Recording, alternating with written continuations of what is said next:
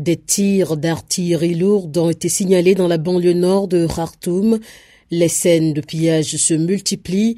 Le comité de résistance qui organise l'entraide entre les habitants du quartier dénonce une situation catastrophique et lance un appel urgent pour des médecins et des dons de sang.